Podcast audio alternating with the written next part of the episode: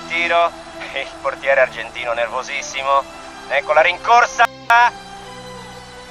siamo fuori. Siamo fuori della Coppa, un giorno tristissimo.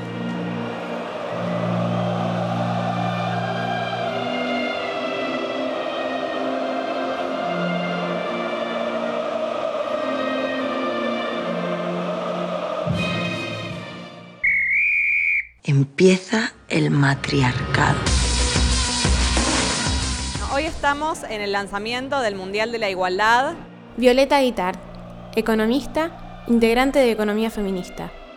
Eh, el Mundial de Igualdad es eh, una iniciativa que busca aprovechar el furor que va a haber por el Mundial para evidenciar las desigualdades de género en el mundo en general, pero en particular en el mundo del deporte.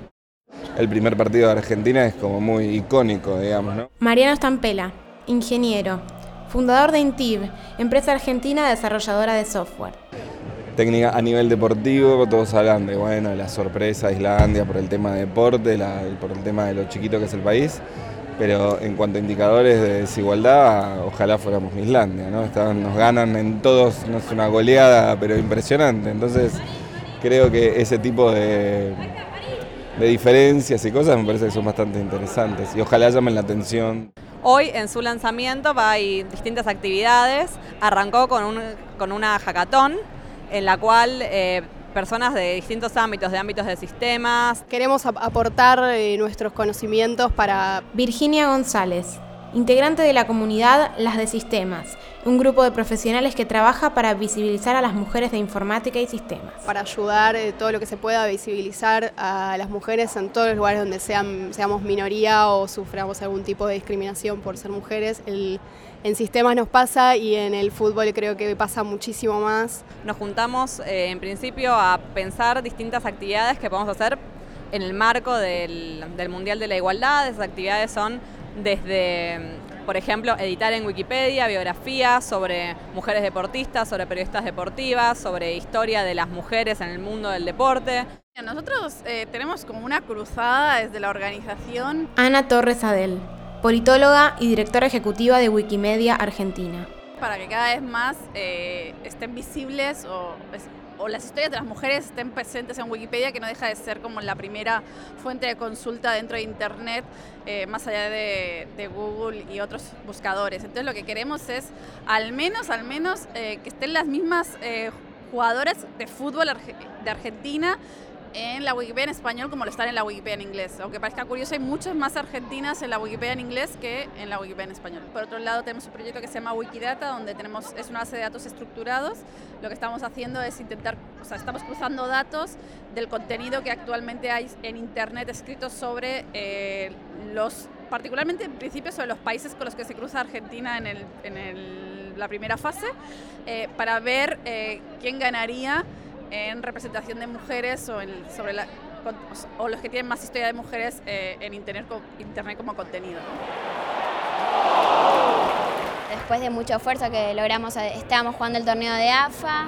Nicole Moscovich, jugadora de fútbol, ex integrante del equipo de fútbol femenino de la Sociedad Hebraica. Habíamos ascendi- ascendido de la B a la A después de cinco años de estar jugando. El club decide discontinuar la actividad, entonces un poco, eh, bueno, empezamos a notar cosas que notábamos pero que no veíamos tan mal de cuestiones de violencia de género en el deporte que se daban dentro de la institución. También se están creando actividades, por ejemplo, eh, que visibilicen durante los mundiales las desigualdades de género entre los países, las desigualdades salariales entre los jugadores de fútbol. Cuando yo era piba, la única posibilidad que había de jugar era la calle. Mónica Santino, jugadora de fútbol y creadora de La Nuestra, organización que promueve la práctica de fútbol femenino para adolescentes y jóvenes de la Villa 31. Y me fui metiendo en los partidos eh, a medida que me fueron dejando, eh, a medida de- también de empujar. Y mm, cuando era chica, digamos, estaba todo bien, era como una especie de atracción. El problema empezó cuando fui creciendo o entrando a la adolescencia.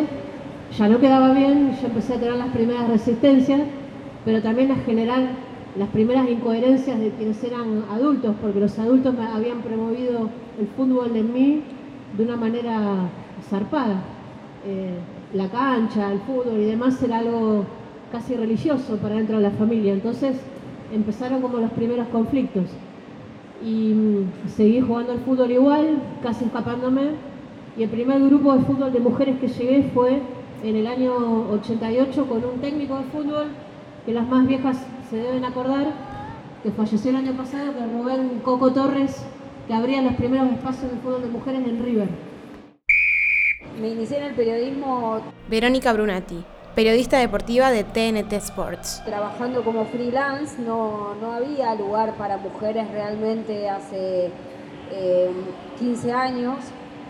Las poquitas que había en el medio, eh, la verdad que no tenían un rol demasiado protagónico. Algunas de las pioneras, como Ángela Lerena o Luciana Rubisca después, Débora D'Amato, eh, Mari Varela, que es la, mujer argentina que, más mundiales, Copa América y torneos internacionales ha cubierto, lo han hecho, eh, salvo en el caso de Ángela en TIC, el resto lo han hecho casi, te diría que desde afuera como outsider y mi caso es el mismo. Yo empecé trabajando para medios del exterior, nunca encontré mi lugar en la Argentina eh, y recién ahora, después de 15 años, Estoy trabajando en TNT Sports, soy la primera mujer que va a cubrir un mundial para una televisión argentina.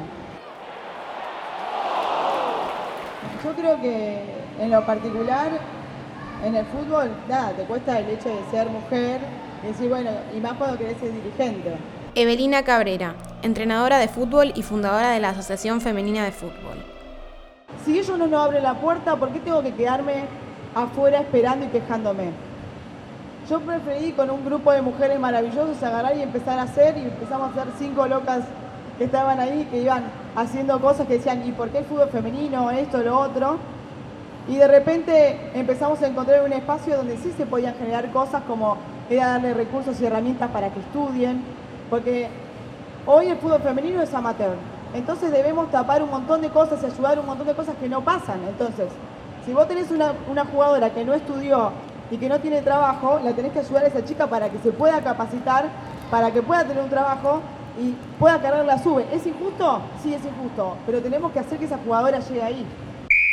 Hay una actividad que estamos acá pensando que es pasar a pelota. Raiza Alanes, jugadora de fútbol, estudiante de Ingeniería en Sistemas con el objetivo de que de romper estereotipos y acercar a más chicas al fútbol.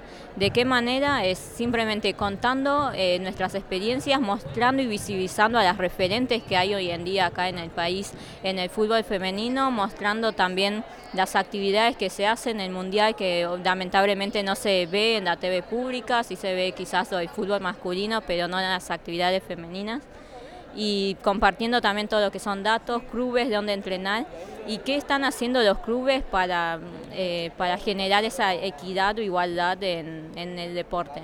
Señoras y señores, acá está la Argentina en la Copa del Mundo. Cada uno en su lugar. Le pido por favor que no se mueva. Se acabó la espera, mi amigo, se acabaron las palabras. Argentina ya está en la cancha. Qué lindo que es volver a verte Argentina. durante el Mundial, o sea, nuestro máximo objetivo es que en todas las transmisiones del Mundial, mientras se transmiten los partidos, se transmiten los datos que vamos a estar generando en estos espacios.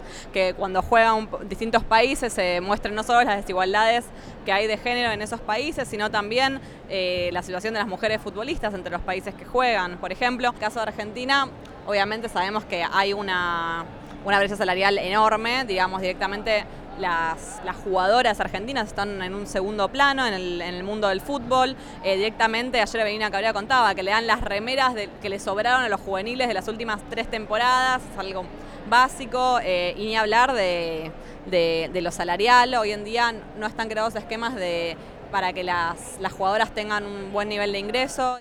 Esa brecha que hay en los clubes no condice con lo que está pasando socialmente con el fútbol de mujeres, porque cada vez es más común, cada vez es más común ver un grupo de chicas que sale de trabajar y alquila una cancha y va a jugar.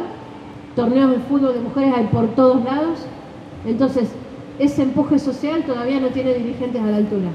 Es el problema que tenemos en donde se toman las decisiones.